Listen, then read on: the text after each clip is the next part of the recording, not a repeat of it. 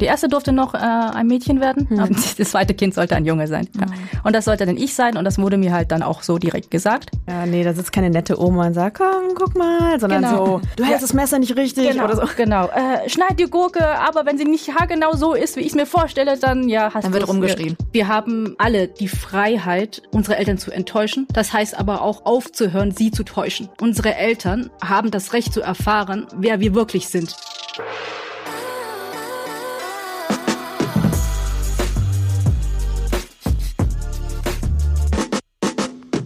Xing Chao und herzlich willkommen zu einer neuen Folge Rise and Shine. Wir sind der Podcast für wir deutsche Geschichten und Perspektiven.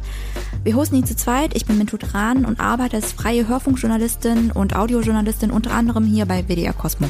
Und ich bin Vanessa Wu, Redakteurin bei Zeit Online, wo wir im Juni ein ganz besonderes Experiment gestartet haben, nämlich die 49. Und das Experiment, das erklären wir auch gleich. Vorher begrüßen wir aber eine dieser 49 hier bei uns im Studio, die Chang Jung Schilling. Hallo Jung. Hallo. Jung ist heute unser Gast. Sie ist 33 Jahre alt, ähm, sozusagen die Chi in dieser Runde. Ne? Du bist dann die Älteste. Ja. Ähm, Jung arbeitet in Lübeck als Marketing- und Kreativleiterin einer Klettern-Boulder-Hallenkette. Ähm, mhm. ja, wir werden mit dir gleich über die oft schwierige Rolle von eben Mädchen und Frauen in konservativen vietnamesischen Familien sprechen. Aber Vanessa, du hast uns ja gerade schon die 49 so ein bisschen angeteasert. Erzähl doch mal, was ist das für ein Projekt? Was hat es damit auf sich? Genau, ich versuche mich auch kurz zu halten, damit wir ganz schnell zu den Jungen gleich kommen. Wir bei Zeit Online hatten uns letztes Jahr gefragt, was passieren würde, wenn wir in diesem Wahljahr 2021 so viele Menschen auf Zoom einladen würden, wie maximal auf eine Bildschirmansicht passen. Und das waren halt 49, zumindest bei den neueren Geräten. Und haben uns auch gefragt, welche Gespräche dann entstehen würden, wenn diese 49 möglichst genau die Gesellschaft in Deutschland abbilden würden.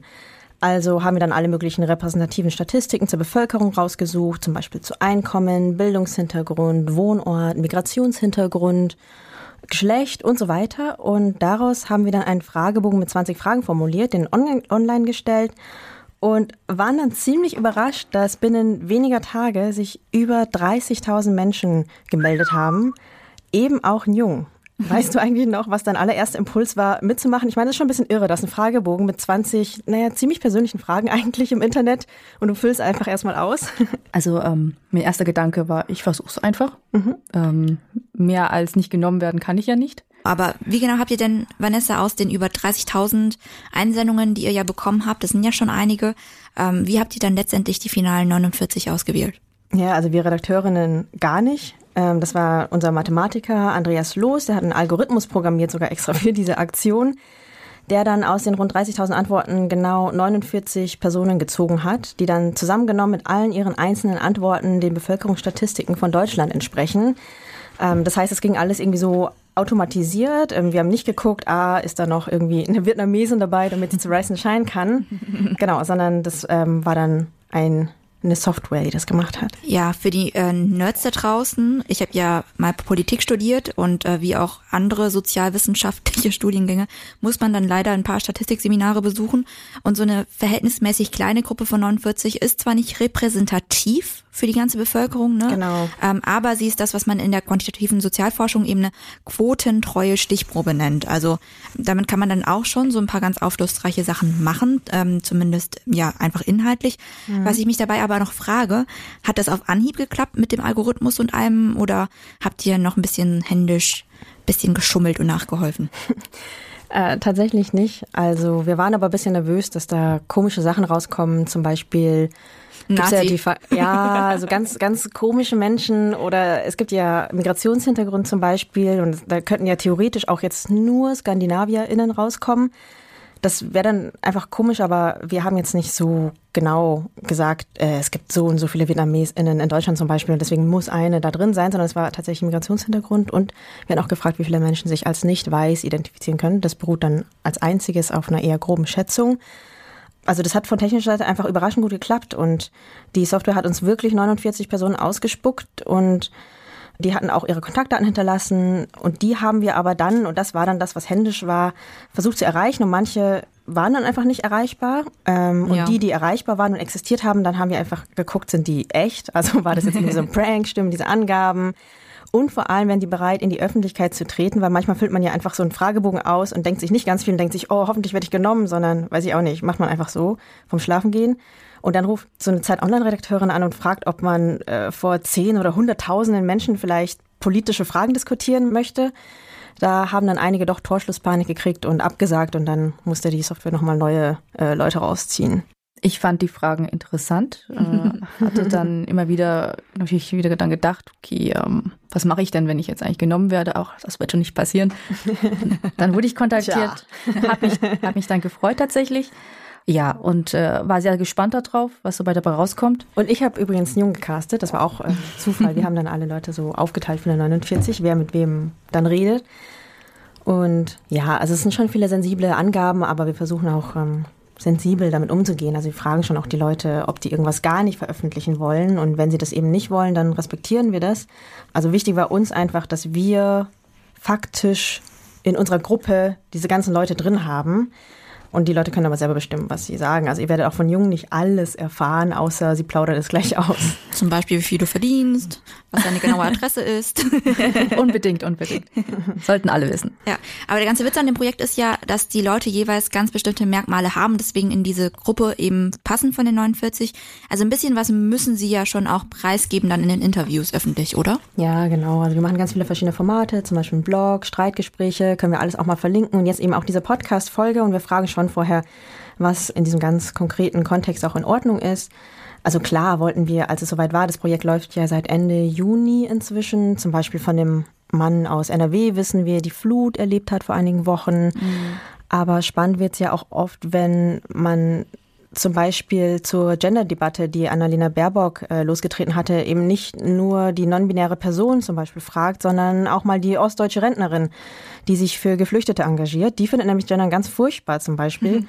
Aber klar, wenn die Person mit Schwerbehinderung nicht als solch erkennbar sein möchte und frei von dem Label, das ja auch leider ein Stigma ist, zum Beispiel über Klima- oder Corona-Politik diskutieren möchte, dann ist es auch ihr gutes Recht. Wir freuen uns sehr darüber, dass Jung unter diesen rein maschinell gezogenen 49 ist und nicht nur Lust hatte, in den Podcast zu kommen, sondern sogar ein eigenes Thema mitgebracht hat, nämlich Misogynie und Frauenfeindlichkeit in vietnamesischen Familien. Hier an der Stelle auch eine Triggerwarnung. In dieser Folge geht's auch um körperliche und psychische Gewalt in Familien. Wenn es euch gerade nicht so gut geht oder ihr das Thema nicht anhören könnt und wollt, skippt diese Folge vielleicht oder hört sie später mal nach. Aber vielleicht magst du erstmal so ein bisschen über dich erzählen. Deine Eltern leben ja in Lübeck, du inzwischen auch wieder mhm. nach äh, ein paar Jahren in Berlin. Was hat deine Eltern überhaupt so weit in den Norden verschlagen? Um ganz von vorne anzufangen, mein Vater war ja Gastarbeiter in der DDR. Hm. Äh, als ich 1990 mit meiner Mutter und meiner Schwester auch mit herziehen durfte, haben wir in Sachsen gelebt. Ah. Und zwar äh, in Limbach-Oberfrohna ähm, bei Chemnitz. sind danach äh, nach Baden-Württemberg gezogen, in ein kleines Dorf in der Nähe von Schwäbisch Hall.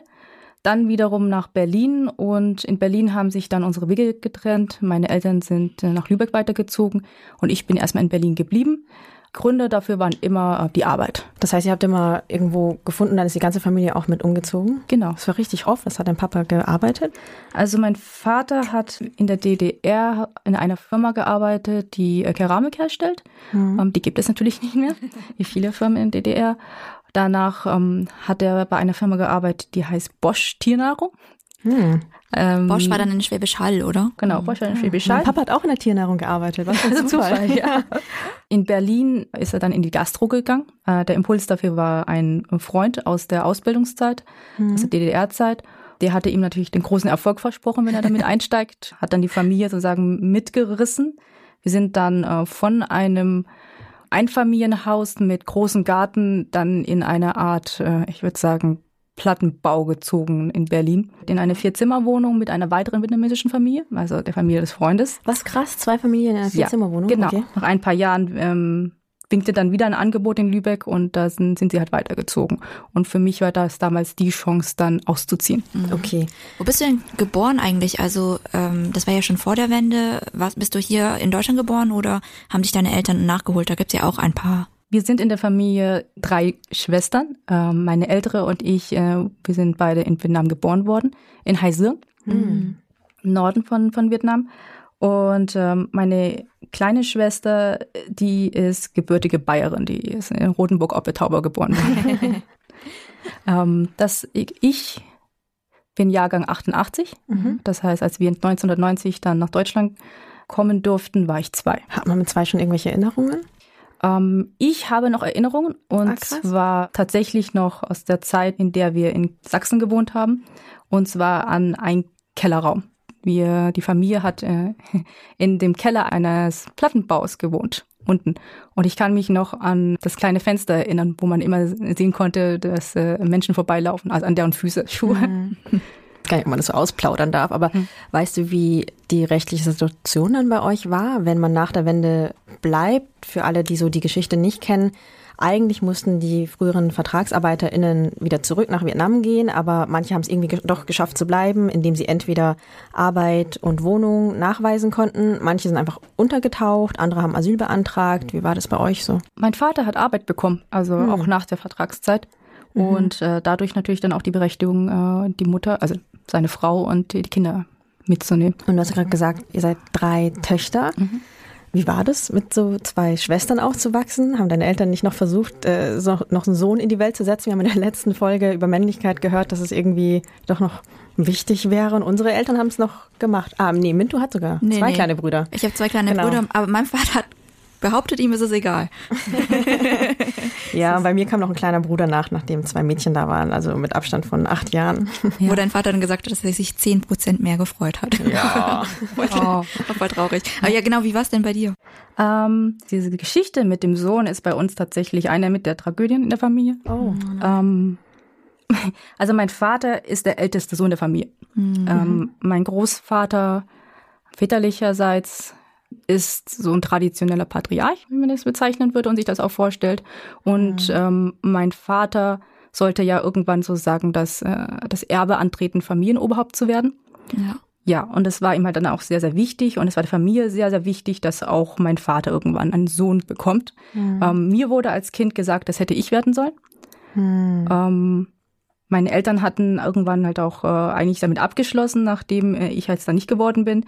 Auf Druck meiner Großeltern haben sie dann noch ein Kind bekommen und es dann, dann wieder ein Mädchen. Hm. Und ich ähm, kann mich noch dran erinnern damals, also so war ich sechs genau, kam meine Mutter halt äh, von der Untersuchung nach Hause und hat geweint. Oh Gott, ja? die Arme. Sie hat also eine Erwartung wieder nicht erfüllt ja. und hatte natürlich den Druck, dass das äh, natürlich dann die Töchter so werden, wie sie sich das vorstellen. Also vor, nach dem weiblichen Vorbild. Wie gut es, also gut wie möglich. Wie ist es denn in deiner Erinnerung, weil ich das irgendwie in Familien bekommen habe, jetzt nicht in meiner, aber in anderen, dass die Schuld dann immer bei der Frau liegt, die das Kind dann irgendwie gebärt oder schwanger ist, dass sie eben nicht schwanger mit einem Sohn ist und dass es nicht die Schuld ist vom Mann, sondern dass halt viel mehr der Druck auf der Frau liegt. Ich weiß nicht, wie, da, wie das bei euch war. Als ob man darauf hinwirken könnte. Also nicht nur da, sondern auch in allen vielen anderen Dingen ähm, hat meine Mutter natürlich die Schuld bekommen. Das liegt aber auch einfach an der Familie meines Vaters. Soweit ich das mitbekommen habe und ich habe das auch direkt von denen mitbekommen, als ich äh, dann äh, mal vor Ort war in, in Vietnam, dass sie meine Mutter eigentlich gar nicht ausstehen können und das, mhm. Da haben sie halt auch andere Gründe gefunden, um sie schlecht zu reden. Also da brauchte es theoretisch gar kein drittes Mädchen, um das zu machen. Ja. Das ist irgendwie so irre. Aus Vietnam gibt es immer so Geschichten, dass man nämlich tatsächlich darauf hinwirkt. Also medizinisch ein bisschen fragwürdig, obwohl aktuell, glaube ich, kann man mit Hormonbehandlungen oder so tatsächlich so das äh, Geschlecht beeinflussen. Ich bin gerade nicht so fit in der rechtlichen Lage. Ich weiß gar nicht, wie legal es ist, aber ich weiß, dass Familien das de facto machen. Ja. Und damals gab es eher so Gebete und ich weiß auch nicht, so Dinge, die man isst. Aber Glauben, und so genau. Ja. ja. Ist das und das und dann wird es bestimmt ein Junge. Ja, und du bist die zweite Tochter, ne? Also genau. Also quasi nach der ersten dachte man sich, jetzt aber. Ja, genau. Die erste durfte noch äh, ein Mädchen werden, hm. aber das zweite Kind sollte ein Junge sein. Ja. Hm. Und das sollte dann ich sein und das wurde mir halt dann auch so direkt gesagt. Immer mit dem Ton, wärst du ein Junge geworden, dann würde dir jetzt das Erbe als Familienoberhaupt zustehen. Aber es bist du nicht, also verheiratet dich mit irgendjemandem äh, und dann, ja, wirst du halt weggegeben. Boah, krass. Ähm, und das, was äh, ich damals empfunden habe, schon war Ungerechtigkeit. Also ich ja. mir gedacht habe, das kann ich auch, die Rolle. Mhm. Also was, was, was soll das? Also was stimmt an mir nicht? Was stimmt an meinem Geschlecht nicht? An mir als mhm. ähm, Charakter oder Person, dass ich diese Rolle nicht übernehmen könnte? Ja. Es gibt ja auch diesen Spruch, Gonja Hag oder so, Weil äh, wenn man Töchter hat, dann werden die eh wegverheiratet, dann gehören die auch gar nicht so richtig zur Familie und dann mhm. übernehmen sie zum Beispiel nicht das Erbe und so Sachen. Ja. Oh, ich, aber ich muss sagen, irgendwie bin, glaube ich, ich relativ gut davon gekommen, weil mein Vater, ähm, also ich war auch die Erste, ich war quasi nicht die Enttäuschung, war immer so Gongaisio und irgendwie mhm. war das noch ganz toll, aber schon trotzdem immer so mitgegeben, ja, irgendwann heiratest du und bist dann eh so Teil von einer anderen Familie. Mhm. Genau. Aber wir hatten auch mal einen Gast, ich erinnere mich an die Schauspielerin Mai Sương äh, in der Folge Badass Mai, ja. die auch ein Sohn werden sollte und die dann einfach erzogen wurde wie ein Sohn. Also auch immer vorgestellt wurde als der Sohn. Und der Gonzai, genau. Gonzai ja durch. ja, ja. Und die hat dann äh, Kampfkunst gelernt und mhm. ist auch Kung-Fu-Trainerin. Und also ich würde sagen, so eine Sohnrolle hat sie gut erfüllt irgendwie. Aber hast du da versucht, dich da anzupassen oder versuchst du ein Sohn zu sein? Oder war es von Anfang an für dich so dieses Ungerechtigkeitsgefühl und Rebellion vielleicht? Tatsächlich haben sie mich in den ersten Jahren wie ein Jungen behandelt, mhm. ähm, mir Jungsachen angezogen und ähm, ja, ich, da war ich noch ziemlich frei. Also es ist ja egal. Also Kinder sind ja dann so ziemlich geschlechtslos in den ersten Jahren. Also ich war immer ein sehr aufgewecktes, lautes Kind, mhm. habe mich also gar nicht so wirklich weiblich, äh, mädchenhaft gefühlt und ähm, diese Freiheit wurde mir dann mit dem Alter dann immer genommen. Also umso älter ich geworden bin, umso mehr Pflichten kamen dazu und dann wurde auch immer öfters darüber sich beschwert, dass mein Charakter nicht stimmt, dass mit mir irgendwas nicht okay ist, dass ich laut bin, dass ich wild bin, ähm, dass ich vorlaut bin, dass ich zu viel möchte und zu wenig kann und dass ich ähm, gefälligst lernen sollte, wie ein richtiges Mädchen mich zu verhalten und so mich, mich zu benehmen. Und dass ähm, auch nur dann ich sozusagen geliebt werde. Hm. Und das ähm, ist halt mit der Zeit immer schlimmer geworden. Als Kind war das dann alles äh, ja völlig problemlos. Ich konnte rumtollen. Dann kamen irgendwann halt äh, die, die Aussagen, ja, äh, Mädchen dürfen keine blauen Flecke haben, also sollst du auch nicht auf Gerüste klettern, du sollst nicht rumtollen, du sollst aufpassen, dass du nicht gegen die Tür kommst, wenn du läufst oder so. Das ist nicht weiblich.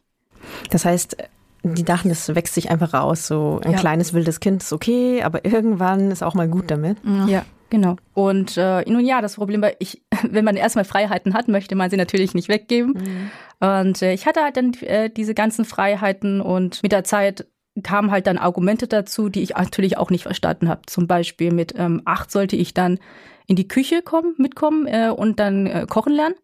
Hat mhm. natürlich keinen Spaß gemacht. Das war harte Disziplin, das war nicht äh, in Ansatzweise so, wie man sich vielleicht die Pädagogik aus der Waldorfschule so vorstellen würde. Ja, nee, da sitzt keine nette Oma und sagt, komm, guck mal, sondern genau. so, du hältst ja. das Messer nicht richtig genau. oder so. Genau, genau. Äh, schneid die Gurke, aber wenn sie nicht haargenau so ist, wie ich es mir vorstelle, dann ja, hast du Dann wird rumgeschrien. Dann wird rumgeschrien, genau, ja. schläft sie. Und dann ist man sowieso keine gute Tochter und mhm. äh, ist alles verloren. Nun ja, aber ich, ich hatte halt keine Lust, das äh, mitzumachen. Ich hatte keine Lust, darauf zu kochen. Ich habe nicht verstanden, warum ich das tun sollte. Und dann kamen halt solche Argumente wie zum Beispiel, wenn du das nicht tust, dann ähm, wirst du verlassen, dann findest du keinen Mann und dein Mann verlässt dich für eine andere, die kochen kann. Und ich habe nicht verstanden, warum sollte ich mir dann einen Mann zulegen? Hm. Also, was ist das für eine Zukunft? Warum sollte ich darauf hinausarbeiten? Ich habe es nicht verstanden. Und, ja. und, ähm, und dann kam aber weitere Argumente, die ich noch weniger verstand. Ähm, wir sind halt so, ähm, vietnamesische Frauen müssen kochen können. Sonst mhm. sind das mhm. keine Frauen, sonst äh, ja, sind sie halt nichts wert. Wir sind so. Und ja. das habe ich euch auch nicht verstanden. Aber immerhin wurde dir angedroht, dass dein Mann dich verlässt. Mhm. Bei mir war es immer so, so findest du nie einen Mann. Und dann gibst du so einem total kleinen Mädchen irgendwie mit, so dass irgendwie das wichtigste Lebensziel ist, irgendwie so einen Mann zu finden. Aber ich glaube, ich habe als Kind auch immer gesagt, ja, dann will ich ja, ja keinen Mann. Also, ja, ja. das ist, keine ja. Ahnung. ist mir doch egal, ob ich nicht Kaffee kochen kann oder nicht die ganze Zeit so gerne putze in meiner Freizeit. Ja. Musstet ihr auch immer mehr putzen? Also, Jung, du hattest ja keine Brüder, aber hm. musstest du zum Beispiel oder Njung, äh, deine Schwester Jung, Vanessa, die ist ja auch Jung, ähm, ja. äh, musstet ihr beide mehr im Haushalt machen als euer kleiner Bruder? Ja, definitiv. Ja, also, so, auch so keine Ahnung, also irgendwann muss man dann auch sagen, hat es gekippt und mein Bruder war dann einfach wirklich ein netter, vernünftiger Sohn und hat ganz viel gemacht. Also eher zwar so Jungssachen, so Rasenmähen und so, aber auch Wäsche zum Beispiel aufgehängt, ähm, weil wir Mädchen so, wir mussten zwar, aber irgendwie glaube ich, ja, irgendwie waren wir nicht so gehorsam. Also wir waren auch keine bösen Mädchen, aber ich glaube, wir waren schon das, was man als faule Mädchen mhm. bezeichnet. Genau, faul, ja. Ich äh, habe ja keinen Bruder, aber meine kleine Schwester, die ist sieben Jahre jünger als ich.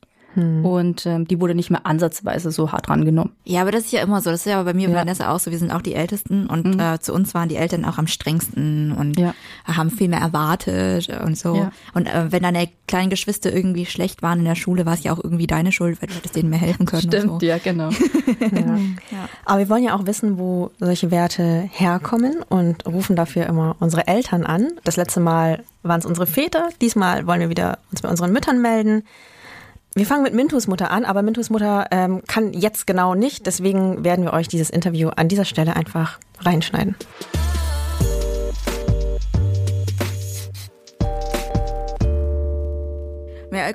Mama, ich möchte dich was fragen. Früher bei Oma und Opa wurden da Mädchen und Jungen anders behandelt?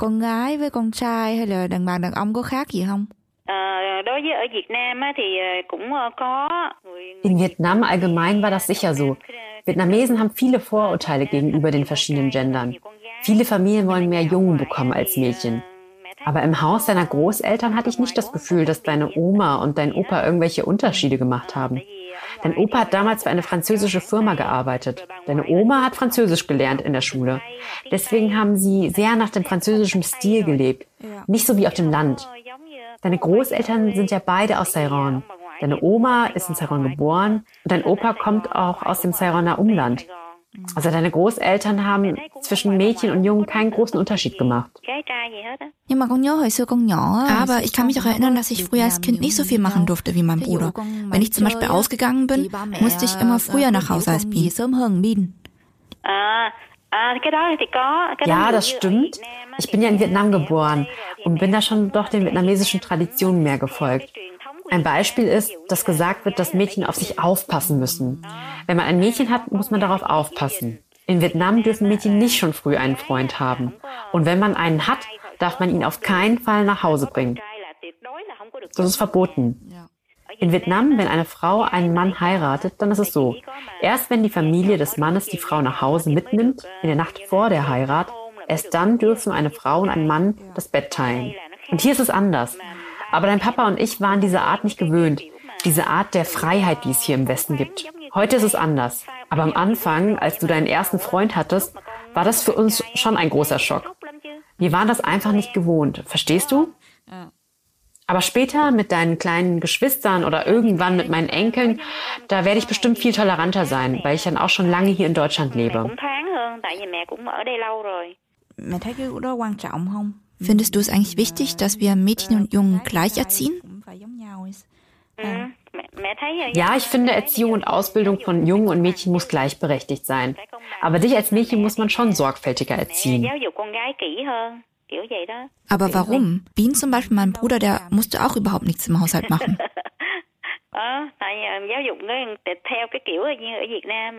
Ja, in Vietnam müssen Mädchen kochen lernen, den Haushalt führen.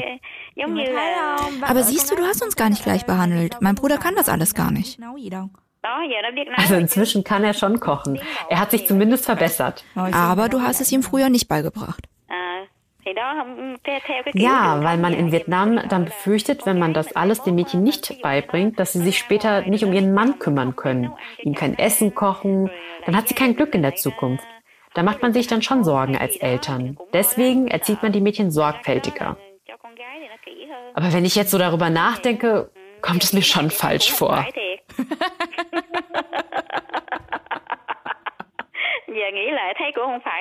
Also wirklich, jetzt kommt es mir wirklich falsch vor. Aber dein Vater zum Beispiel, der kann besser kochen als ich. Der kann auch mehr Gerichte kochen als ich. Ich kann gar nicht so viele unterschiedliche Sachen kochen. Wirst du den kleinsten Minhua jetzt auch so hart rannehmen wie mich damals? Hilft er dir zu Hause? Oh. Ja, manchmal. Der steckt den Staubsauger ein und saugt dann nur den Teil, wo er drüber läuft. Der zieht einfach einmal quer über den Raum und dann ist er fertig. Er macht nur die leichten Sachen.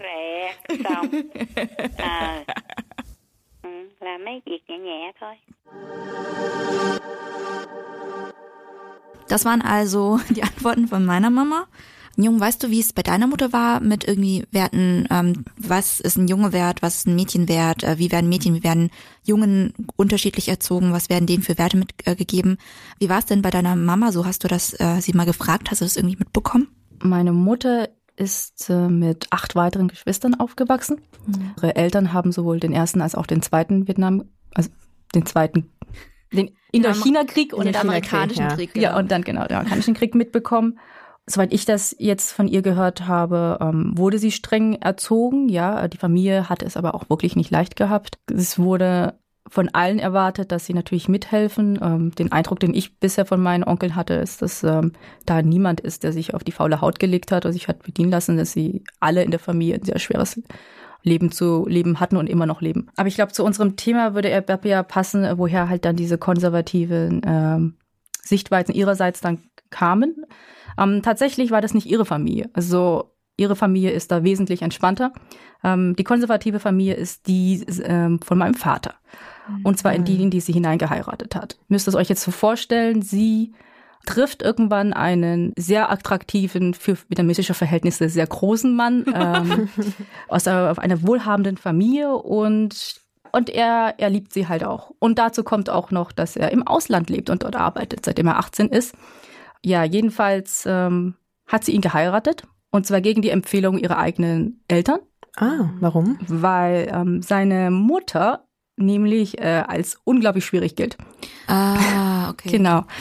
Mhm. Genau. Und das ist ähm, bei der Nachbarschaft bekannt gewesen und das hat sogar dann äh, auch äh, ihre Eltern erreicht. Und sie haben ihr das abgeraten und meine Mutter hat ihn trotzdem geheiratet. Auch voll die nette Familie, dass sie sagt, ey, ja. da drüben Schwiegermama geht gar genau, nicht. Genau. Lass mal. Nun ja, aber sie, sie ist sehr, sehr stolz ähm, und wollte es halt durchziehen. Also es beweisen, dass sie es genau. trotzdem kann und eine starke genau. Frau ist. Genau. Oh, voll toxisch, ja. Zum nächsten Problem, ähm, das leider, als, als sie dann nach Deutschland kam mit den Kindern, ähm, war seine Familie leider nicht mehr Geschichte, sondern sie war immer noch da, die Familie. Hm. Mein Vater ist nämlich ähm, unglaublich familienbewusst, aber eben auch gegenüber seiner Familie in Vietnam. Ich kann mir selbst nicht vorstellen, wie es ist, wenn man seine Geschwister Huckepack nimmt, äh, in die Hand nimmt und dann in die Berge rennt, um nicht bombardiert zu werden. Ja. Das ist das, was er mit seinen Geschwistern erlebt hat und er hat eine sehr, sehr starke Bindung zu seiner Familie. Und naja, das Problem ist, nun, dann waren halt die beiden mit ihren beiden äh, Töchtern in Deutschland. Sie konnte die Sprache nicht. Sie konnte übrigens die Sprache heute immer noch nicht. Und seine Familie hatte dann diese Erwartung, dass der älteste Bruder in Deutschland anscheinend ein sehr, sehr luxuriöses Leben führt und ja sie auch finanziell weiterhin unterstützen kann. Ja, klar. Das ja. ist ja immer die, die Das Erwartung. ist der einzige Grund für Migration damit. Mhm. Also es ist eigentlich ja. so wie so eine Versicherung im Ausland oder die Cash-Kuh im Ausland. Allen ist klar, dass es wird ein richtig dummes, hartes Leben. Aber ja, die Familie braucht die, die Kohle er hat ihnen auch alles geschickt. Das Problem mhm. war nur, er hat ihnen halt auch das Geld seiner Frau mitgeschickt.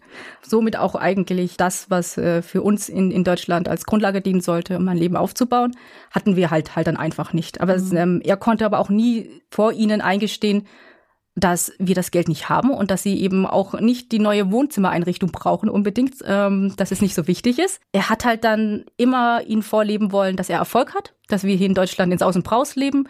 Und ähm, der Grund, warum er dann nicht noch mehr Geld nach Hause schicken kann, ist dann die Frau, weil sie ihn dann zurückhält, weil er Ah. Ja, genau, weil er dieses Bild äh, vor seiner Familie unbedingt leben wollte. Und sie natürlich hatte die Vorstellung, sie muss ja dann die perfekte Frau und Schwiegertochter sein. Sie hat das dann einfach mitgetragen diese, oh. diese Lüge nach außen hin. Es musste immer alles perfekt sein, uns geht's hier super, ähm, wenn ihr was braucht, sagt Bescheid.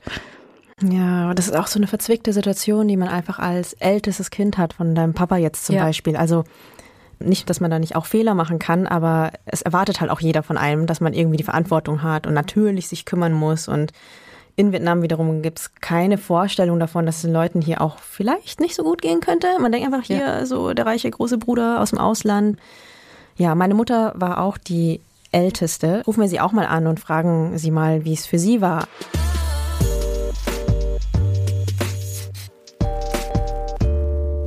Asia Imbiss Kindo, grüß Gott. Hallo Mama, Gonday.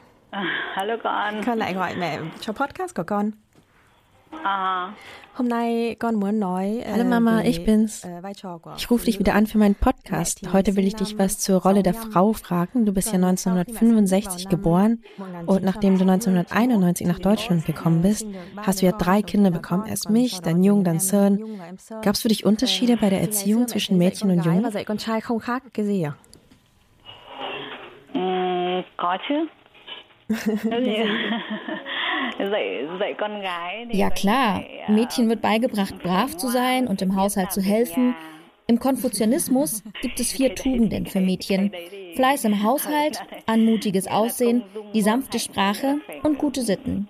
Die Mädchen dürfen zum Beispiel nicht so viel ausgehen wie die Jungen.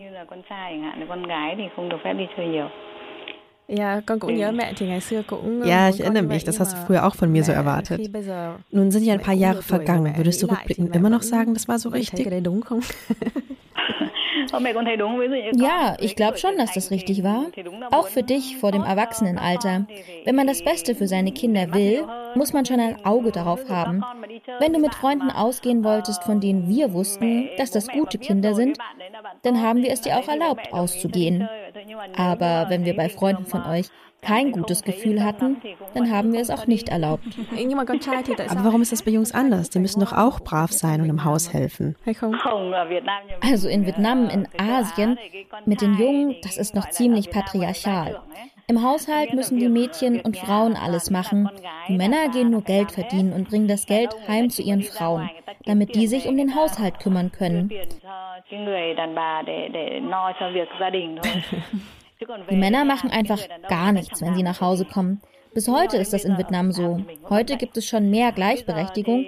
Sowohl Männer als auch Frauen müssen heute arbeiten, um genug Geld zu verdienen. Aber im Haushalt muss die Frau immer noch mehr machen als der Mann. Wenn ein Mann nach Hause kommt, legt er einfach nur die Füße hoch und fragt, ist das Essen schon fertig? Schnappt sich die Zeitung, schaut Fernsehen und wartet, bis das Essen fertig ist. Und wenn er fertig mit Essen ist, dann setzt er sich wieder hin und trinkt Tee. Die Frau macht die ganze Arbeit. Sie spült dann das Geschirr, räumt das Haus auf, putzt, macht die Wäsche, alles. Das ist bis heute in Vietnam so. Ja, aber jetzt hast du mir die Gesellschaft in Vietnam erklärt. Aber wie ist es mit dir, wenn du zum Beispiel noch mal ein Mädchen oder einen Jungen erziehen müsstest? Würdest du sie weiter so erziehen? Jetzt, wo ich hier lebe, denke ich nicht mehr so. Ich behandle alle meine Kinder gleich, egal ob Mädchen oder Junge. Nicht so wie in Vietnam. Weil du das nicht mehr richtig findest? Nein, ich finde das nicht gut. Du siehst doch, heute müssen sowohl Frauen als auch Männer arbeiten gehen.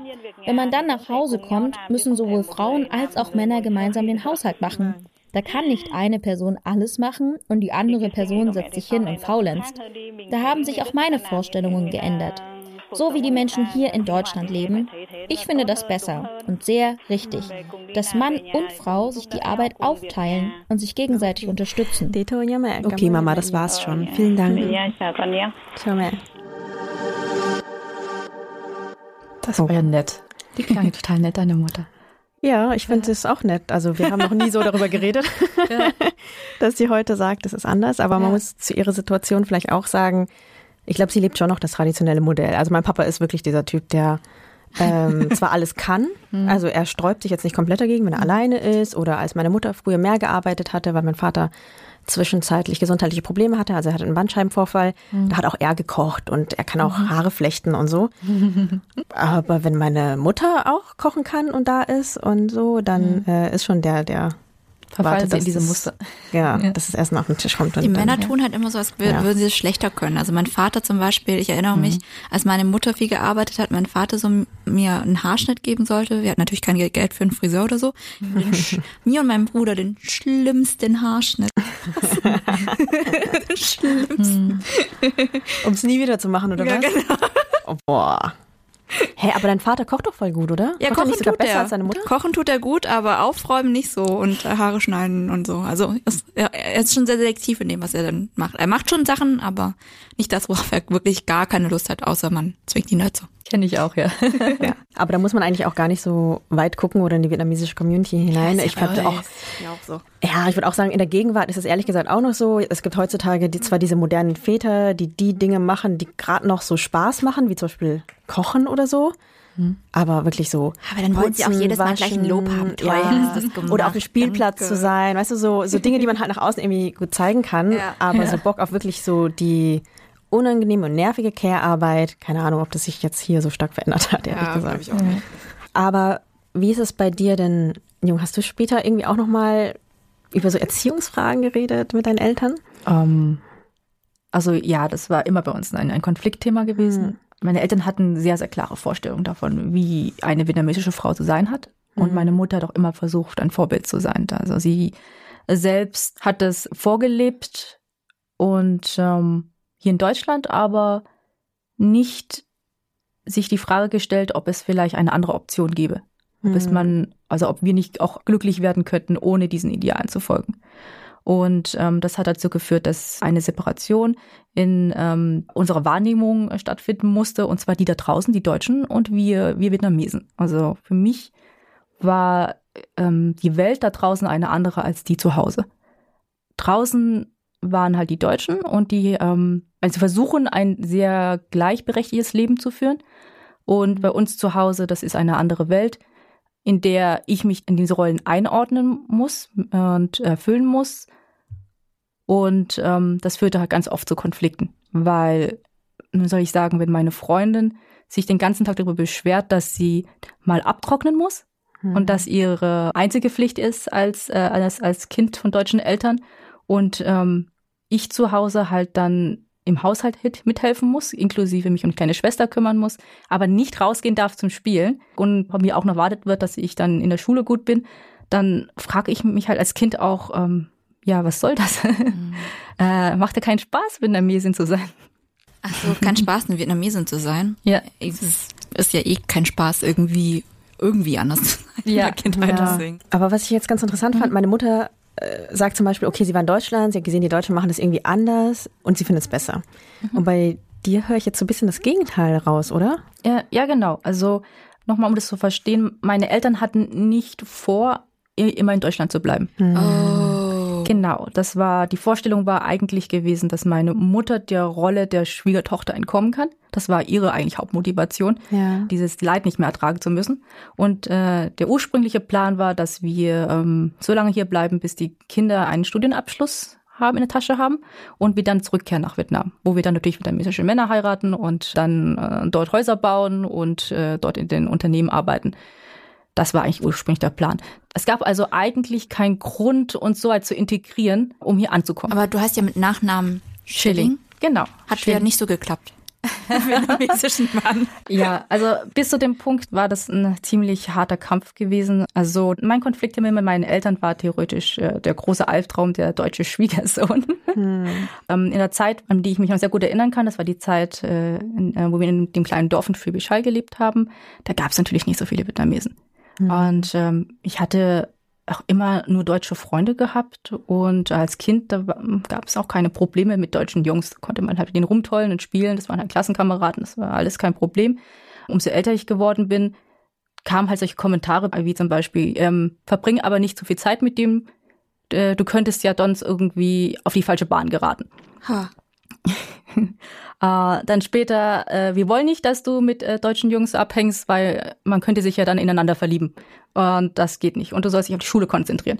Das ist immer das Argument Schule. Schule ja, genau. Schule, das ist bei mir auch das Argument. Meine Eltern waren wochenlang sauer auf mich, als ich meinen ersten Freund hatte, der halt auch Deutscher war. Mhm. Ne? Mhm. Und äh, das Argument war auch, ich konzentriere mich da nicht mehr auf Schule. Wie alt warst du da? Ich war 17. Also mhm. okay. Ich war jetzt nicht 13 oder so. Aber mit 17 kann man immer noch so richtig von der Bahn abkommen und dann das alle ja. verkacken. Genau, genau. Wegen dem Kerl. Von Einser-Schülerin zu 5-0. Wegen dem Typen. Ja. ja. Wie war das bei euch? Also ich habe äh, auch mit 17, glaube ich, ja auch dann äh, meinen ersten Freund gehabt. Und ich wusste, dass dieser Druck existiert oder diese Angst, mhm. völlig unberechtigte Angst meiner Eltern, dass ich dann völlig auf die schiefe Bahn gerate. Ich, ich weiß auch nicht, was sie sich ausmalen. Das ist wahrscheinlich irgendwie, keine Ahnung, Schwangerschaft, mhm. Stuhlabbruch mhm. oder so. Genau. So, und deswegen, ich glaube nicht nur deswegen, aber ich habe schon auch irgendwie versucht zu beweisen, so ist es nicht. Also ich habe mich dann schon auch angestrengt, ich hätte mich auch so angestrengt, ich wollte auch ein gutes Abi schreiben. Aber irgendwie, glaube ich, war es mir auch deswegen wichtig zu zeigen, hä, da ist doch nix so. Ja. Ihr spinnt. Also äh, meinen ersten Freund hatte ich auch mit 17, zufällig, mhm. genau, dieses Alter. Ähm, ich habe es geheim gehalten. Ich auch anfangs. Ja, ja das, es war einfacher, oder? Es ja. ist äh, nicht in Konflikt zu treten. Wir, wir Töchter dürfen ja erst ausziehen, wenn wir heiraten. Also in einer vietnamesischen Familie, in der die Tochter gerne freiwillig ausziehen möchte, da stimmt ja anscheinend irgendwas mit der Harmonie in der Familie nicht. Anscheinend liebt sie ihre Eltern nicht genug, um bei ihnen zu bleiben und äh, für sie zu sorgen. Mhm. Ähm, das ist immer suspekt. Meinen Eltern war es unglaublich wichtig, ein perfektes Bild nach außen zu, zu zeigen, auch vor ihren Freunden. Und das durfte halt keinen Riss haben. Ähm, ich hatte dann damals die Hoffnung, dass ähm, ich nach dem Abitur ausziehen kann. Hm. Und dann halt zum Beispiel dann äh, mit Jungs dann was hab, endlich äh, offiziell und hm. äh, hoffentlich auch mit einem zusammenziehen kann. Ja, und äh, ich hatte dann Freundinnen, äh, die durften dann als Alibi dienen, wenn ich dann bei meinem Freund war, mhm. dass sie dann gesagt haben, nee, ich, ich wäre bei ihnen. Und ähm, das hat auch eine Zeit lang funktioniert. Also du hast deinen Eltern gesagt, du bist bei der Freundin und dann haben die irgendwas gemacht, deine Eltern? Also haben die auch angerufen und es gecheckt oder? Ähm, ich weiß noch, dass eine Freundin musste erstmal eine Einladung schreiben, eine offizielle. Dann musste sie vorsprechen bei meinen Eltern, damit Oh mein Gott! Ja, okay, das ist richtig aufwendig. Ja, damit meine Eltern sich davon überzeugen können, dass es ein braves Mädchen ist und kein, ein, keine dieser bösen Mädchen natürlich. Ah, ja klar, du kannst ja nicht mal irgendein Alibi haben. Genau, genau. Und äh, dann haben sie gesagt, ja, die hat so schön große Kulleraugen, das ist dann äh, ganz liebes Mädchen.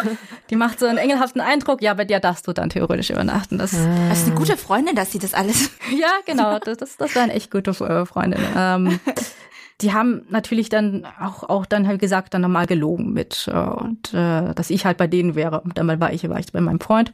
Hm. Hast du es auch so aufwendig geheim gehalten, Mintu? Nicht so aufwendig. Ich habe einfach nicht so also ich war eh, als Jugendliche hatte ich so viel zu tun mit irgendwie Orchester und Chorproben mhm. und ich war Schülersprecherin. Ich war eh die ganze Zeit weg und dann war es nicht, also ich musste nicht so Alibis nehmen. Also einfach nicht reden. Ja, genau. Hat gereicht. Das hat dann gereicht. Aber irgendwann haben sie es ja trotzdem rausgefunden, ne? Bei meinen Eltern war dieses ähm, Thema unglaublich, also es war ein riesen wichtiges Thema gewesen, vor dem ich aber auch sehr viel Angst hatte, dass das äh, rauskommt.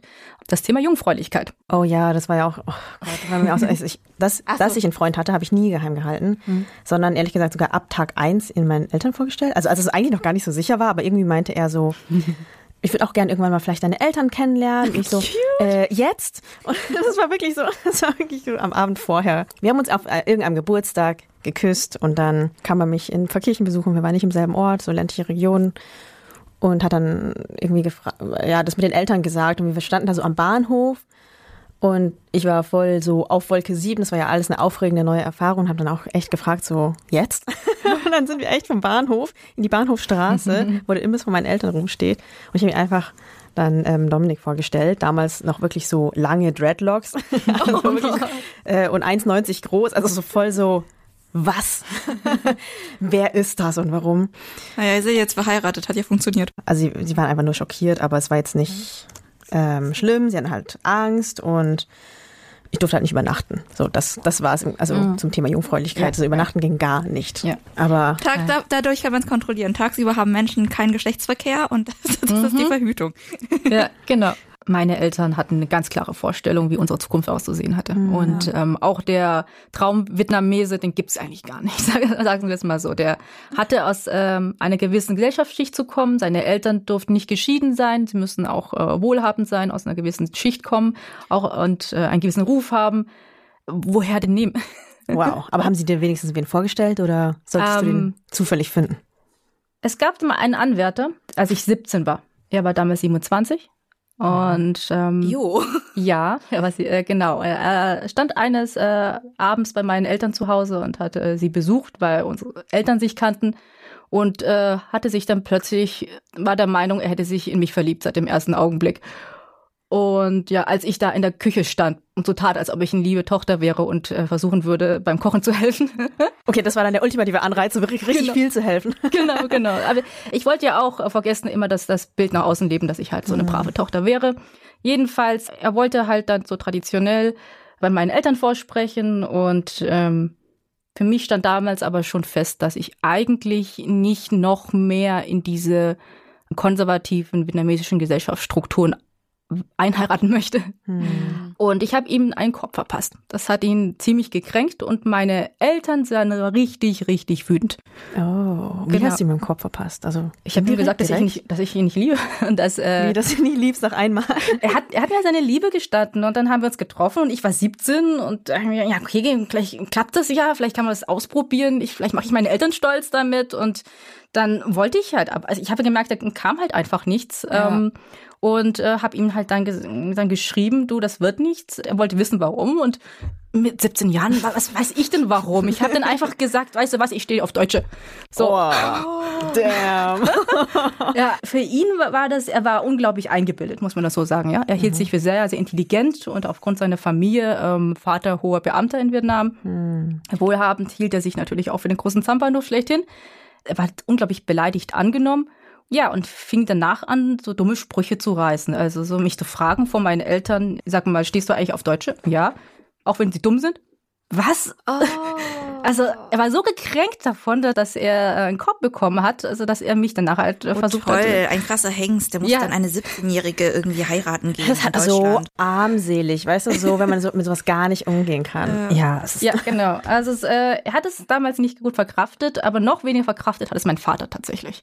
Mhm. Weil er natürlich da die Heirat schon irgendwie im Blick hatte. Er meinte halt, ja, mach erstmal dein Abitur fertig und dann studier, aber mhm. danach könntet ihr schon mal heiraten. Ne? Dann hätte er die eine Tochter wenigstens schon mal geklärt dann eine kurze, kurze Zeit später, der, der große Boom, ich äh, heulend zu Hause, weil mein erster Freund mich verlassen hat. Hm. Und, ähm, und meine Eltern sind dann richtig aus, ausgeflippt, das war nämlich ein Deutscher. Also hm. und und äh, da waren sie richtig richtig wütend gewesen. Äh, die eine Tochter lässt sich die äh, Chance auf diesen perfekten Schwiegersohn entgehen und er wird sich von einem Deutschen verlassen ich war halt 17 und habe geweint äh, wie ein Wasserfall und aber anstatt halt dann ähm, das zu bekommen, was ich vielleicht gebraucht hätte und zwar, dass man mir gut zuredet, hey, mhm. andere Mütter haben auch tolle Söhne, äh, ist es doch egal, ihr seid jung und sowas, du findest noch jemanden, haben sie sich Sorgen darum gemacht, ob ich noch Jungfrau wäre. Mhm. Und ja, dann kamen halt solche Sprüche wie zum Beispiel, ja, wenn du keine Jungfrau mehr bist, dann kannst du auch im Fenster springen, dann musst du nicht mehr leben, dann hast du, bist du eben nichts mehr wert. Ähm, dann habe ich halt gesagt, nein, ich wäre noch Jungfrau, was ich nicht mehr war. Und habe halt dann ähm, erstmal die Lüge weitergelebt. Ja. Ähm, hatte dann auch bald dann wieder einen neuen Freund und und die Vereinbarung meinen Eltern war, dass äh, wenn sie halt nach Lübeck ziehen ähm, und ich eine Ausbildung, einen Studienplatz finde, dass ich ausziehen dürfte, um mhm. und dass ich in Berlin bleiben kann. Also wollte ich auch einfach dann soweit die Lüge einfach ähm, fortführen, weil wenn sie weg sind, dann kann mich ja keiner mehr kontrollieren, kann ich ja machen, was ich möchte. Mhm. Nun ja, ähm, eines Tages äh, hat meine Mutter beim äh, Wäsche wegräumen in meinem Schrank Kondome gefunden. Und ähm, dann haben sie natürlich eins zu eins zusammengezählt, dass dieser junge Mann, dem sie vor kurzem vorgestellt wurden, dass er nicht nur irgendein Mitschüler ist, sondern eben mein Freund und dass ich wahrscheinlich mit ihm schlafe. Mhm. Und ähm, dann bin ich abends nach Hause gekommen und da sie haben sie auf mich gewartet und mein Vater ist völlig ausgetickt. Er hat geschrien er hat dann ähm, solche Dinge gesagt, wie zum Beispiel, dass ich äh, jetzt nichts mehr wert bin, wie konnte ich bloß, ähm, ich sollte mich umbringen, dass ich das schwarze Schaf der Familie wäre und dass ich jetzt äh, mit ihnen nach Lübeck ziehen werde, damit sie mich kontrollieren können. Und dann, das Schlimmste war daran aber eigentlich, ähm, dass er dann einen Stock genommen hat, so einen Besenstiel, mhm. und äh, gesagt hat, ich soll mich auf den Boden legen, um auf mich einzuschlagen. Weil das hätte ich jetzt verdient. Und meine kleine Schwester, die war damals so zehn, elf Jahre alt, äh, stand dann an der Tür hatte dann in der, im Arm ihr, ihr kleines Kuscheltier und ähm, hat dann geweint und geschrien, äh, Papa, bitte schlag den Jungen nicht. Oh ja, also für mich war das halt dann einfach ähm, der Moment, wo eben die Lüge nicht mehr aufrechterhalten werden konnte. Und ähm, ich gesehen habe, dass wenn ich das so weitermache, was das meiner kleinen Schwester das gleiche Leben droht, einfach das gleiche Schicksal. Und ich fand mich in dem Augenblick einfach nur total erbärmlich, ähm, dass sie da zuschauen musste und dass äh, ich halt nichts dagegen tun konnte, außer mich verprügeln zu lassen. Und dann habe ich angefangen, mich zu wehren. Ich habe dann gesagt, nein, ich ziehe nicht mit euch mit. Ich werde hier in Berlin bleiben und ähm, ihr könnt nichts dagegen tun, weil ähm, ich bin jetzt volljährig. So, Punkt aus. Er hat natürlich mich zum Glück nicht geschlagen, ähm, war aber unglaublich sauer und an dem Abend habe ich dann einfach gesagt, okay, ich lasse mich nie wieder schlagen ähm, und ich äh, ja, lauf von zu Hause weg. War dann zwei Wochen bei einer Freundin, bin dort untergekommen, bis meine Eltern dann den Kontakt wieder gesucht haben, versucht haben, uns wieder zu versöhnen, weil sie eingesehen haben, okay, dass Gewalt eben da keine Lösung ist und dass sie hätten mit mir über das Thema reden müssen. Aber auch mit dem Argument, dass sie Angst davor haben, dass äh, ihre Freunde schlecht über sie denken, wenn eben in der Familie offensichtlich kein, keine Harmonie mehr herrscht, weil die Tochter von zu Hause weggelaufen ist. Das ist eine richtig furchtbare Geschichte in Jung. Auch das mit deiner kleinen Schwester. Und ähm, yes. man hört, also man hört es wahrscheinlich auch, dass du das auch heute, dass sich das heute auch noch voll bewegt. Also irgendwie. Ja, ähm, also wenn ich das so beschreibe, natürlich lebe ich das nochmal noch, noch mal mhm. nach. Aber auf der anderen Seite habe ich auch etwas äh, daraus gewonnen tatsächlich.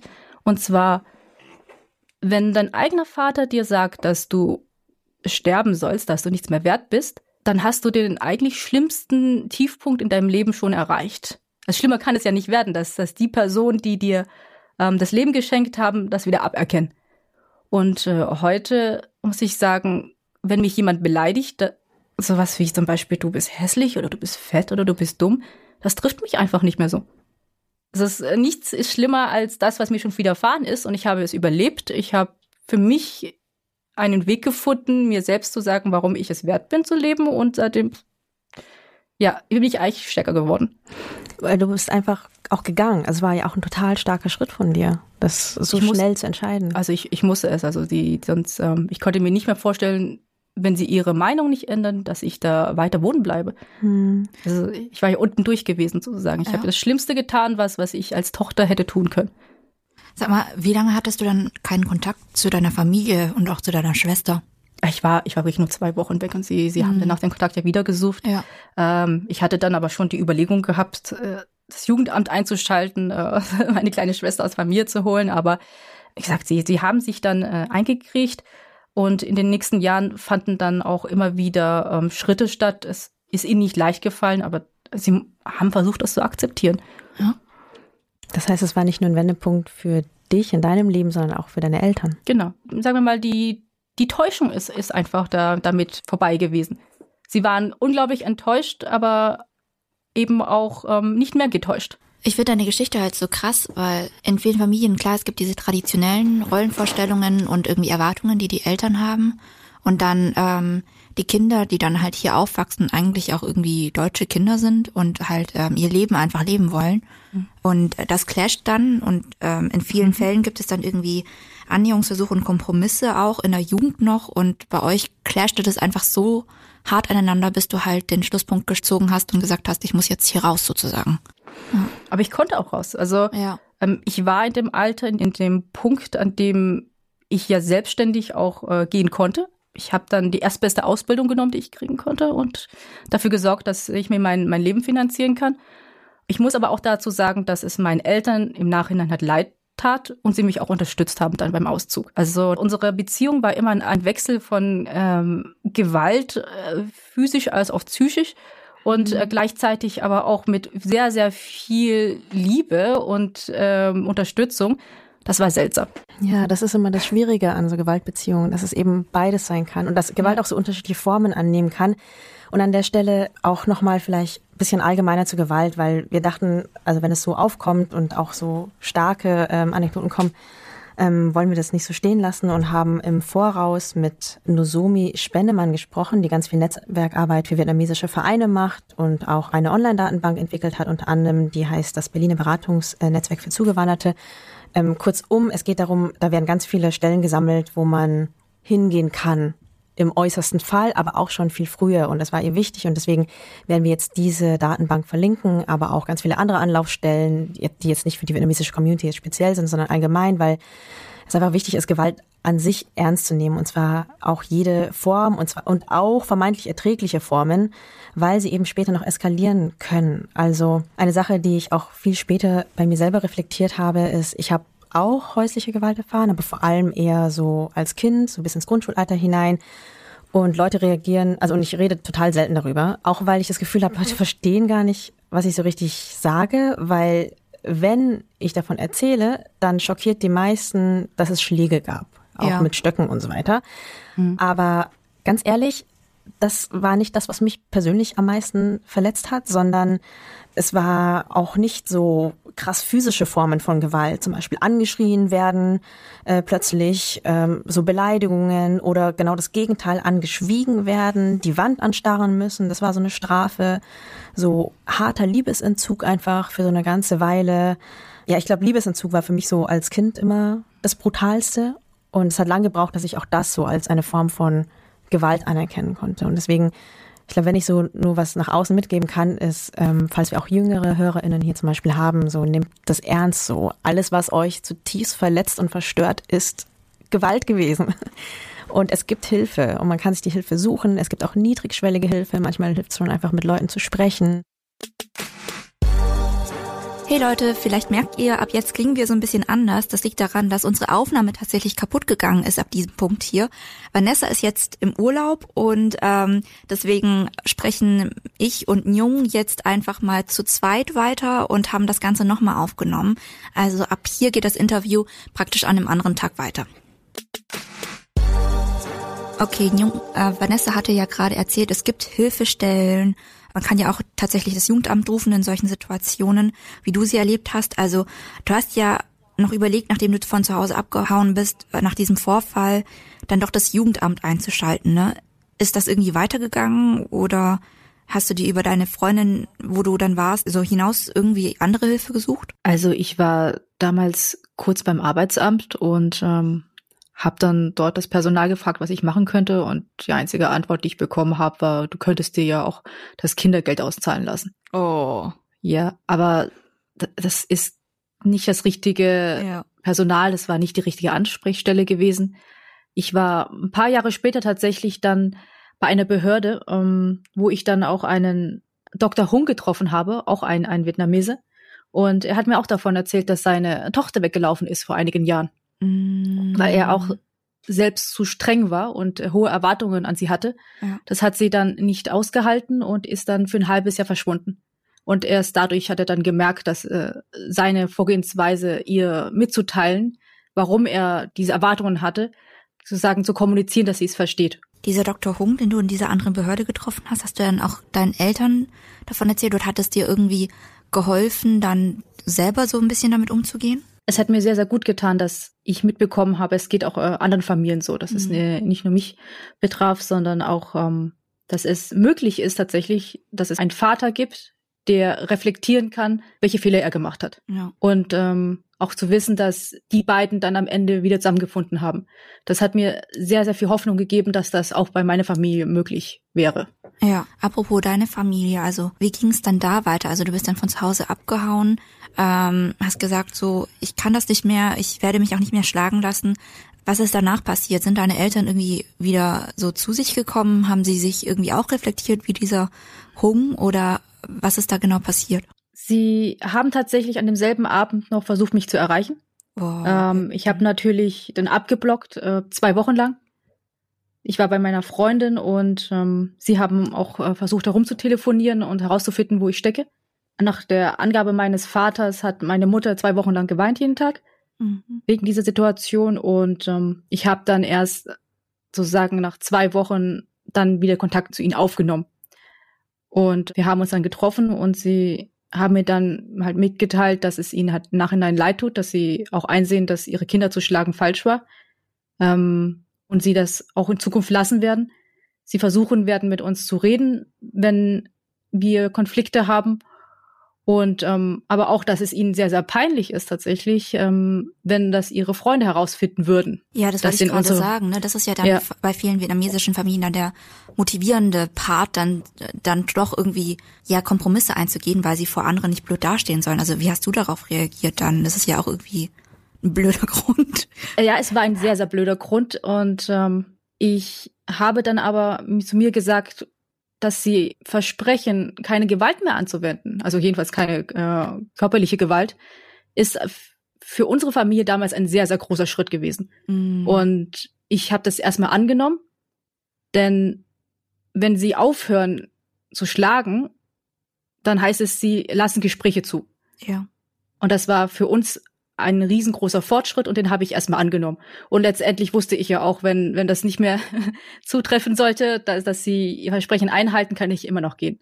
Ich bin ja schon gegangen. Also ich hatte ja schon in dem Augenblick, an dem Abend, an dem ich weggelaufen bin, für mich eigentlich abgeschlossen mhm. und gesagt, gut, ab dem Augenblick, äh, in diesem Augenblick stehe ich jetzt alleine da auf der Welt. Und ab dem Punkt haben dann deine Eltern dich auch dann unterstützt, in Berlin zu bleiben, ne? Genau, sie haben mich dann unterstützt beim Auszug haben ja. mir dann beim Umzug geholfen. Wir haben das dann ja wirklich dann so ausprobiert, dass ich alleine wohnen kann mhm. und äh, sie dann auch nur so weit von meinem Leben etwas mitbekommen, soweit sie das selbst möchten. Was ich ja ganz interessant finde, ist, dass äh, nachdem deine Eltern wieder auf dich zugekommen sind und sich entschuldigt haben, dass du sie auch relativ schnell wieder in dein Leben gelassen hast. Also hast du den irgendwie dann sofort verziehen oder war das so ein längerer Prozess und was hat dir dabei geholfen so ein bisschen? Also was war so deine, deine Denkweise da durch diesen Prozess? Es war nicht leicht. Auch die nächsten Jahre waren nicht leicht. Ist, der Augenblick hat jetzt nicht dazu geführt, dass wir uns alle gleich in die Arme geschlossen haben und äh, dass plötzlich Frieden in Familie eingetaucht wäre. Es gab weiterhin über viele, viele Jahre viele Konflikte. Es gab wieder Momente, wo ich dann den Kontakt abgebrochen habe, weil ich ihre Sichtweise nicht ertragen habe. Ihre Sichtweise auf mich, auf die Menschen, auf meine Entscheidungen. Es gab wieder Momente, wo sie zurückgefallen sind in ihre ähm, Vorstellung davon, wie eine Frau zu sein hat und wie sie leben sollte. Und sie haben mich natürlich auch dann weiterhin auch verbal verletzt. Das, äh, zwar dann nicht mit äh, Schlägen und Wirken, aber mit ähm, halt schlimmen Sätzen, wie zum Beispiel, dass ich wirklich nichts mehr wert bin und dass ich ähm, mich schämen sollte. Das, das war nicht plötzlich weg. Und ähm, das ist ein Prozess gewesen, der musste dann erstmal sagen über viele, viele weitere Jahre laufen. Bis sie aber dieses Jahr endlich äh, begriffen haben, dass äh, sie ihren Töchtern nicht vorschreiben können, wie sie zu leben und äh, zu denken haben. Und ähm, ja, sie haben tatsächlich in diesem Jahr gesagt, dass sie nur wollen, dass ihre Töchter glücklich sind und sie auch eingesehen haben, dass ihre Sichtweise auf die Dinge nicht automatisch richtig ist und auch nicht ähm, ihre Kinder glücklich macht. Ja. Und dass es viel wichtiger ist, dass wir wissen, was wir im Leben brauchen, um glücklich zu sein und sie uns bei allem unterstützen würden. Mhm. Und das war für uns Töchter tatsächlich ähm, sehr, sehr wichtig und es tat uns gut, weil wir dann jetzt wissen, dass sie für sich eigentlich Frieden gefunden haben. Denn wir können uns nicht ändern und wir werden ähm, auch weiterhin so sein, wie wir wir sind und auch ähm, auch nicht immer glücklich sein. Aber dass sie damit ähm, abgeschlossen haben, das tut eigentlich nur ihnen gut. Mhm. Gibt es auch so Sachen, also Dinge, die passiert sind äh, bei deinen Eltern im Leben deiner Eltern, die vielleicht dazu geführt haben, dass sie dich besser verstanden haben oder auch toleranter geworden sind? Also ja, sie haben ähm, sehr, sehr lange nicht zugelassen, dass Menschen in ihr Leben treten konnten, die anderer Meinung waren. Das heißt, sie haben sich nur mit, auch mit Freunden umgeben, die ihre Erwartungen erfüllt haben. Ja. Wenn Menschen sich haben scheiden lassen, dann wurden sie auch aus ihrem Freundeskreis verbannt. Das war für sie nicht möglich, mit solchen Menschen zu tun zu haben. Und ähm, erst als sie aus Berlin weggezogen sind, mussten sie auch eine andere Pagode besuchen und ähm, ja, dort haben sie dann den Kontakt zu anderen Vietnamesen geknüpft und haben dadurch dann mitbekommen, dass diese ja auch erfolgreich sind, glücklich sind in ihren Familien, äh, ohne diese konservativen Werte, dass sie auch äh, deutsche äh, Schwiegersöhne und äh, Schwiegertöchter haben können, ohne dann sich zu schämen oder unglücklich zu sein.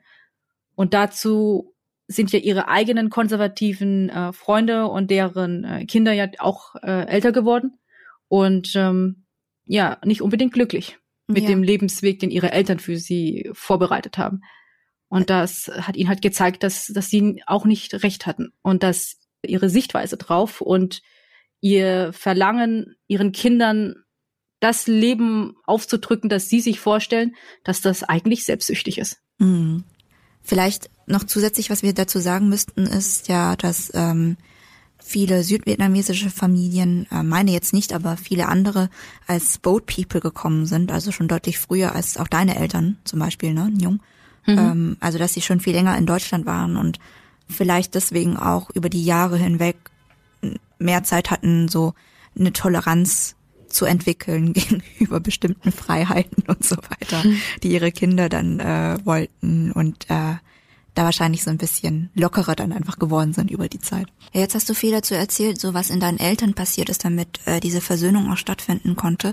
Aber auch du wurdest ja extrem verletzt und ähm, da wurde ja auch so eine Kluft auch zwischen dir und deinen Eltern geschaffen über die Jahre. Was ist vielleicht auch in dir und in deinen äh, Schwestern vielleicht passiert? Also gab es irgendwie was, wo du einen Punkt, wo du sagen konntest, okay, irgendwie jetzt verstehe ich meine Eltern besser, das waren die Umstände oder so? Also ich möchte auf gar keinen Fall, dass meine Eltern als die Bösen betrachtet werden. Mhm.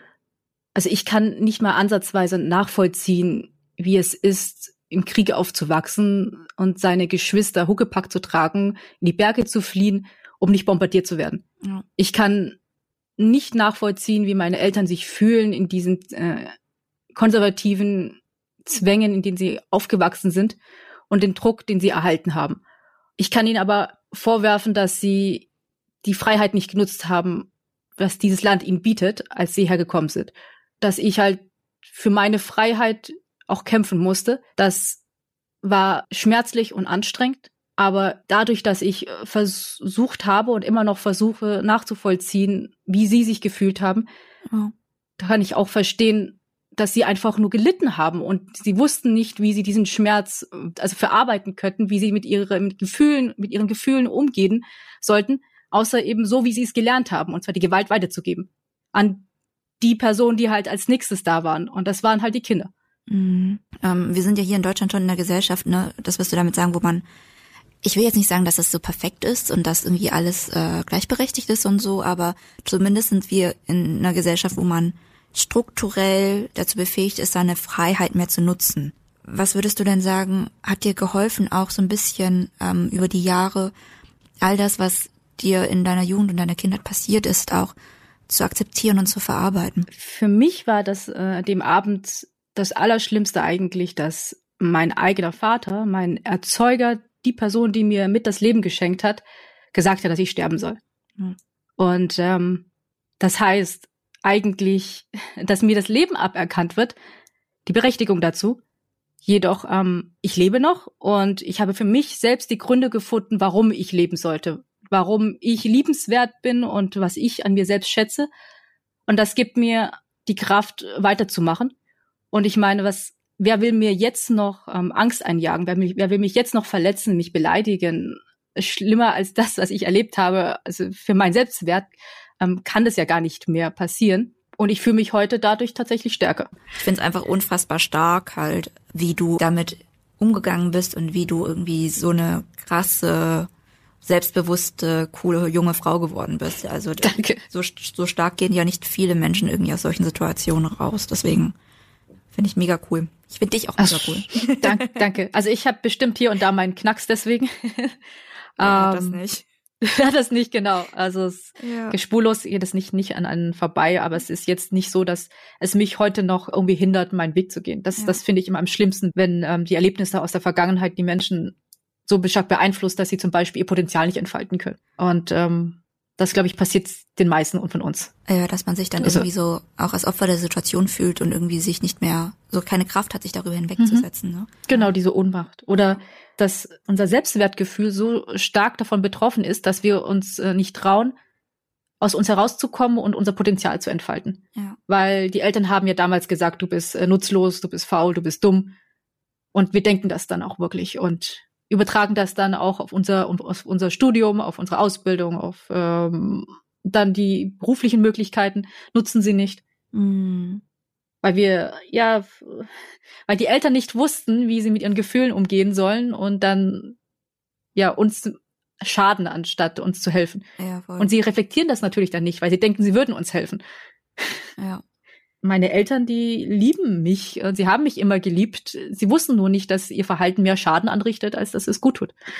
Das ist voll cool und voll stark und ähm, so zeugt auch so ein bisschen so von deiner persönlichen Stärke, dass du das so für dich irgendwie mitnehmen konntest und daraus irgendwie so wachsen konntest. Aber ähm, wenn man in dieser Situation ist, ne, also ähm, du weißt es ja selber, wenn man so jung ist und in dieser Situation ist, eine super konservative Familie hat, Gewalt erlebt und so weiter.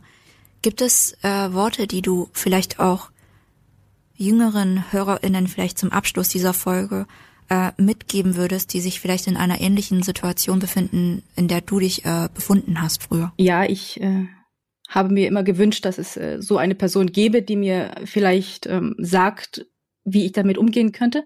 Mhm. Ich habe für mich verstanden, dass wir alle unser eigenes Leben zu führen haben, dass für alle ein sehr, sehr individuelles Leben ähm, bereitsteht. Und wir können dieses Leben nur annehmen, wenn wir auch die Erwartungen anderer, die Erwartungen unserer Eltern nicht versuchen, krampfhaft zu erfüllen und uns verstellen. Und wir haben alle die Freiheit, unsere Eltern zu enttäuschen. Das heißt aber auch aufzuhören, sie zu täuschen. Und unsere Eltern haben das Recht zu erfahren, wer wir wirklich sind. In einer Familie kann es nur Harmonie geben, wenn alle wissen und alle akzeptieren, wie der andere ist. Und wenn sie sich wirklich gegenseitig, also wenn wir in der Familie uns wirklich lieben würden, dann würden wir versuchen, uns gegenseitig zu akzeptieren und auch zu, uns zu lieben, bedingungslos.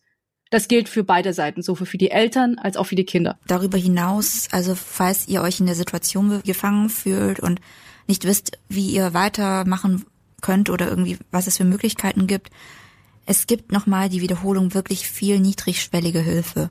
Ähm, also ich weiß, Jung, du hast damals dich ähm, vor allem so in deinem Freundeskreis dir Hilfe geholt, in deinem ähm, ja unmittelbaren Umfeld. Aber es gibt auch viele Hilfsstellen, wo es nicht mehr darum geht, wo die Eltern das denn erfahren müssen oder so, äh, sondern wo man wirklich nochmal einfach mit Menschen darüber reden kann, einfach, damit man weiß, man ist damit einfach nicht alleine. Und ähm, ihr merkt ja auch, ihr seid nicht damit alleine. Danke, Jung, für deine, deine Worte jetzt am Ende. Ähm, und für Gerne. deine Worte auch an die jungen Menschen, die sich vielleicht in dieser Situation befinden. Ähm, und danke, dass du auch deine krasse Familiengeschichte hier mit uns teilst und äh, äh, mit uns sprechen wolltest ähm, für den Podcast. Ich glaube, dieses Gespräch hilft vielen Menschen, ähm, die irgendwie in irgendeiner Weise Gewalt erfahren äh, in ihrem unmittelbaren Umfeld. Am Ende vielleicht noch eine kleine Bitte von mir äh, und von Vanessa. Wir sind gerade also äh, unsere Social Media Auftritt für den Smart Hero Award nominiert. Das ist so eine Auszeichnung für Engagement in sozialen Medien. Das betreiben wir halt auch schon neben diesem Podcast seit über drei Jahren, zum Beispiel auf Instagram. Wenn ihr diese Arbeit auch wertschätzen, vielleicht sogar preiswürdig findet, dann schaut doch mal rüber zum Publikumsvoting vorbei und teilt das Voting. Äh, das läuft noch bis zum 8. Oktober.